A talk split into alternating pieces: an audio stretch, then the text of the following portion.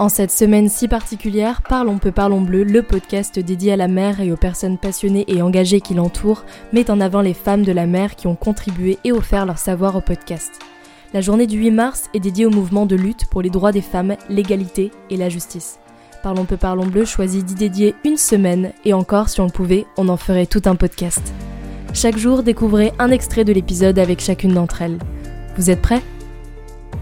Dans cet extrait, Olivia nous partage son expérience en tant qu'invitée à la COP26, une COP qui a omis la présence de l'océan en tant que principal régulateur du climat et pourvoyeur d'oxygène et de vie.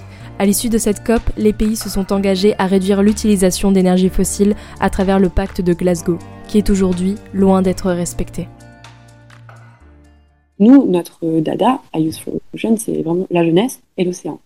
Il n'y avait pas de pavillon jeune, on s'est baladé de pavillon en pavillon, de salle en salle, mais voilà. Et surtout, il n'y avait pas de pavillon océan. Sauf que l'océan, c'est le principal régulateur du climat. Alors, une conférence sur le climat où l'océan est si peu représenté, personnellement, ça m'a choqué. Vraiment. Il y avait un pavillon haut, mais c'était très général. Et donc, en fait, en réalité, l'océan a une place à la COP. Ils ont un pavillon virtuel. Et oui, ils ont une page, nous avons une page web sur le site de la COP qui s'appelle le pavillon virtuel de l'océan. C'est euh, comme une, une, reproduction digitale des locaux de la COP, mais en ligne sur un site et où on peut assister à des conférences et des événements, mais en ligne.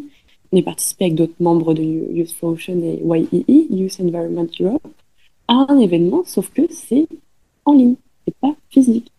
Et si on veut avoir notre propre événement, il faut organiser ce qu'on appelle un side event. Donc c'est ce qu'on a fait l'année dernière, mais cette année, cette année on n'en a pas. Et euh, donc euh, personnellement, je trouve ça assez triste et presque méprisant que quelque chose d'aussi important pour le climat comme l'océan n'ait pas un énorme pavillon à la COP. Voilà, c'est à peu près tout ce que j'ai à dire et je pense que je vais conclure là-dessus.